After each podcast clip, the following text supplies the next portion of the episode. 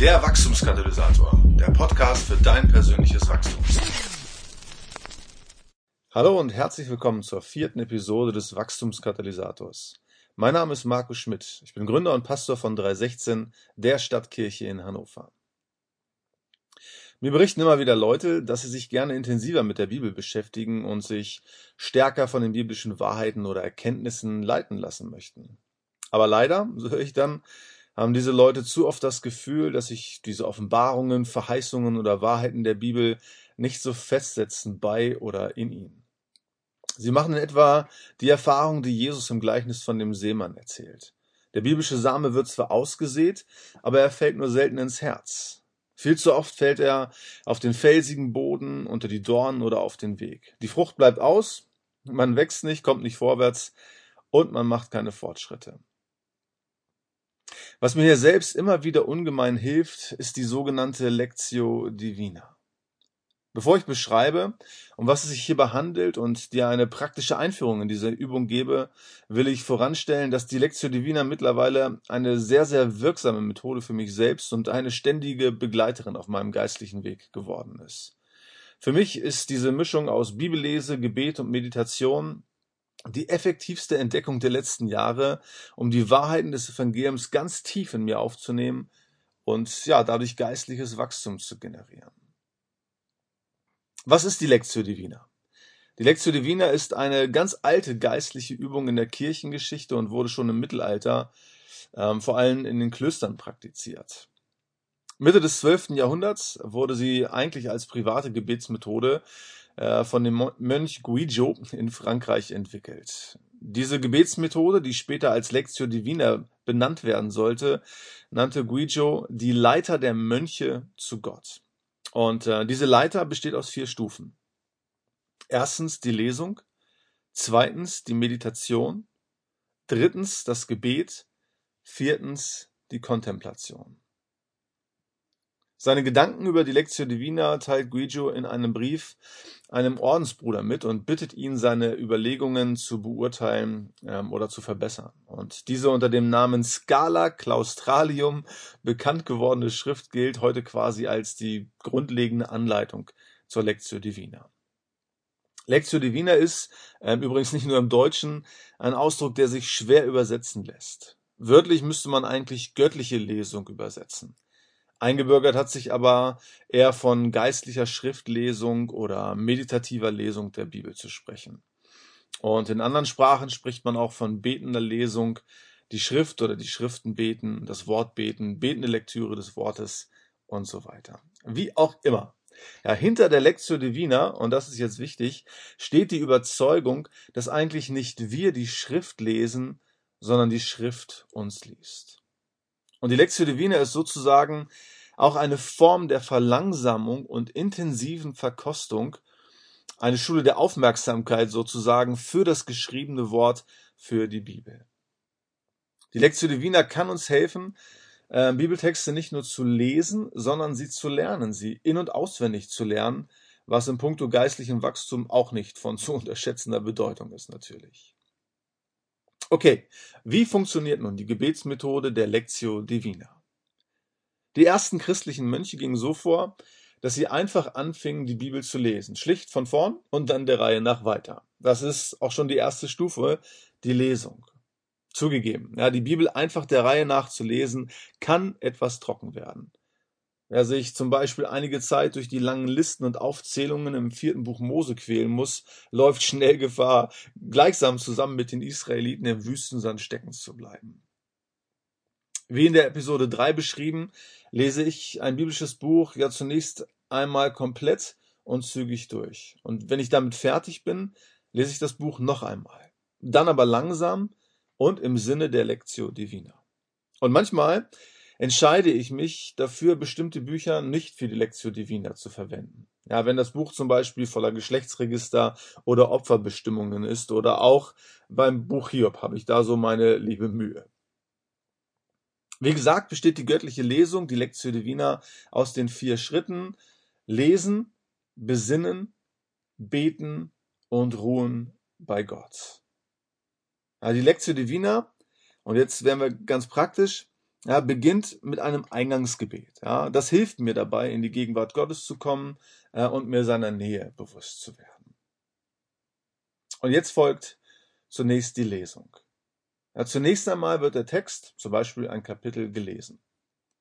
Ich mache es so, dass ich auch im Sinne der Sammlung und der Konzentration den Text mindestens zweimal lese. Und es geht hierbei um ein besinnliches und langsames Lesen. Ja, wie bei einem Liebesbrief wird jedes Wort verkostet und ich versuche auch zwischen den Zeilen zu lesen. Die alten Mönche raten, dass man beim Lesen der Heiligen Schrift so vorgehen sollte, als lese man den Text zum allerersten Mal und man förmlich darauf wartet, jetzt von Gott angesprochen zu werden.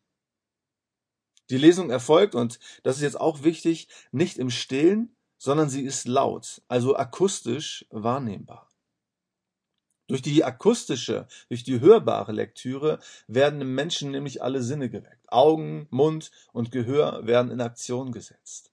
Und diese Technik des lauten, des akustischen Lesens entspricht dem Ursprung und dem Wesen der biblischen Offenbarung. Herr Paulus schreibt ja, der Glaube kommt aus dem Hören. Und er meint hier das akustische Hören. Auf die Lesung, die Lectio, folgt die Meditatio, also die Meditation oder die Besinnung. Sprach die Mönche bei der Lesung einen Vers besonders an, begannen sie ihn immer und immer und immer wieder zu wiederholen. Die monastische Tradition nennt das Ruminatio, also das Wiederkäuen. In der frühen Kirche wiederholten die Mönche oft einfach Worte der Schrift, und zwar so lange, bis diese Worte in ihr Herz vordrangen. Guijo vergleicht das Wort Gottes hier mit einer Speise. Ja, bei der Lesung hat sie den Appetit des Beters angeregt. Ja, auf der zweiten Stufe der Meditation nimmt der Beter diese Speise in den Mund und zerkleinert und zerkaut sie. Durch diese Zerkleinerung, durch die Meditation werden dann auch die Wirk- und die Nährstoffe der Bibel freigesetzt, ja, wodurch sie erst von unserer Seele oder von unseren Herzen aufgenommen werden können und eben den entscheidenden Unterschied machen. Ich mache es so, dass ich mir diesen Vers, der mich besonders anspricht, markiere und ihn dann während der nächsten Minuten immer wieder wiederhole oder vor mir her sage oder murmle. Ja? Und dabei kann es sich um eine Wahrheit über Gott, eine Verheißung, einen Zuspruch oder auch eine, eine Herausforderung für mich handeln.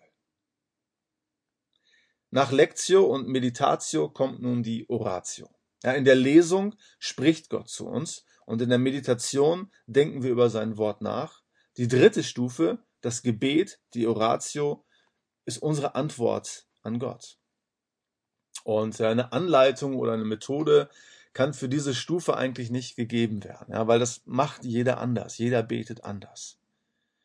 Im Gebet trage ich hier meine innersten Gedanken und Gefühle, ja, ausgelöst durch die Meditation des entsprechenden Wortes oder Satzes vor Gott. Und ich schütte Gott sozusagen mein Herz aus. Wichtig hierbei ist, dass es nicht viele oder gewählte Worte sein müssen. Ja, wichtig ist, ja, dass diese Worte, dass dieses Gebet aufrichtig und ehrlich vor Gott ist und ich aufrichtig und ehrlich vor Gott werde. Auch die Art des Gebets ist zweitrangig. Ja, mal ist es der Dank, mal die Bitte, manchmal kommt es auch zum Ringen mit Gott oder auch zur Klage. Ja, nicht selten erlebe ich es, dass ich dieses Wort zunächst für mich durchbete, sozusagen, und dann anschließend aber auch in die Fürbitte für andere geführt werde, mit oder anhand dieses Wortes. Es ist so, dass ich mittlerweile keine Gebetslisten mehr habe, die ich irgendwie durchbete, sondern ich überlasse es dem Heiligen Geist, mich durch die Lectio Divina auch in meiner Fürbitte zu leiten. Wie auch immer, ja, die Oratio ist die spontane Antwort auf das gelesene und meditierte Wort Gottes. Nach einer längeren oder kürzeren mündlichen oder schriftlichen Zeit des Gebets werden die Worte erfahrungsgemäß ja mit der Zeit etwas weniger. Ja, nun ist die oberste Stufe der Leiter der Mönche zu Gott erreicht und das bewusste, wortlose Verweilen vor Gott ähm, tritt jetzt sozusagen in den Mittelpunkt. Und das ist die Kontemplation, die Vereinigung mit Gott oder das Ruhen bei Gott. Ein altes Wort für diesen Schritt ist die Beschauung. Nachdem der Mensch sein Herz ähm, vor Gott ausgeschüttet hat, ruht er nun vor Gott. Ja, er schweigt indem er seine Aufmerksamkeit einfach auf Gottes Gegenwart richtet. Contemplatio ja, ist das Ruhen und sich geliebt wissen von Gott. Dasein vor ihm, könnte man sagen. Und hier, auf dieser obersten Stufe, erwartet der Mensch nichts mehr. Er will auch nichts mehr wissen und bekommen, sondern einfach nur noch da sein. Da sein in der Gegenwart Gottes. Und hier auf dieser Stufe ruhe ich in dem Wissen darum, dass mein Gebet erhört wurde und die Antwort auf mein Gebet bereits auf dem Weg ist. Und dieser Moment, die Contemplatio, ist das eigentliche Ziel, ja, wenngleich es immer auch ein Geschenk ist. Ja, es überfällt einen quasi, ja, wenn es soweit ist. Die Gegenwart Gottes ist dann spürbar und seine Nähe wird erlebbar. Und mit dieser Beschauung endet dann die Lectio Divina auch und man widmet sich wieder seinen Beschäftigungen oder geht seinem Tagewerk nach. Und hier vielleicht noch ein kleiner Tipp. Ja, dieses persönliche, an uns gerichtete Wort kann man während des ganzen Tages vor sich her sagen oder im Sinne von Paulus ohne Unterlass immer wieder über den Tag verstreut beten. Traditionell ist die Lectio Divina äh, in der Praxis, wie gerade geschildert, eine private, persönliche geistliche Übung. Ich zum Beispiel habe aber auch sehr gute Erfahrungen damit gemacht, die Lectio Divina mit einer Gruppe, einer Hauskirche, einem Leitungsteam oder wie auch immer durchzuführen und diese Übung zu einem gemeinschaftlichen Erlebnis zu machen. Ja, also hier auch der Tipp an dieser Stelle, es vielleicht einfach mal mit dem eigenen Hauskreis zu probieren. Ob nun allein oder mit anderen, hier nochmal eine kurze Zusammenfassung der Lectio Divina. In der Lesung, erstens, ja, lese ich den Text langsam und laut und am besten mindestens zweimal durch. In der Meditation, zweitens, wiederhole ich jenes Wort oder jenen Satz immer und immer wieder. Ja, eventuell schreibe ich das Wort oder den Satz auch ab oder auf. Im Gebet, drittens, gebe ich Gott Antwort auf das gehörte Wort. Und in der Kontemplation, viertens, schweige ich und ich ruhe im Vertrauen auf Gottes Eingreifen. Ja, soweit zur Lectio Divina und soweit für heute. Falls du die Anleitung und die Hintergründe zur Lectio Divina gerne noch einmal schriftlich hättest, äh, dann kannst du dir diese gerne unter www.wachstumskatalysator.de-downloads gern kostenlos herunterladen. Ich würde mich sehr über Feedback, über deine Erfahrungen mit der Lectio Divina oder auch weitere Anregungen für andere, weitere Episoden des Podcasts freuen. Am einfachsten kannst du mich hierzu unter der Facebook-Seite des Wachstumskatalysators erreichen und anschreiben. Wenn du möchtest, kannst du den Wachstumskatalysator übrigens auch ganz einfach bei iTunes abonnieren. Und äh, wenn du gerade sowieso bei iTunes bist, dann gib mir doch auch eine kleine Bewertung ab, okay? Ich wünsche dir jetzt erstmal viele gute Erfahrungen mit der Lectio Divina. Bis zum nächsten Mal, dein Markus.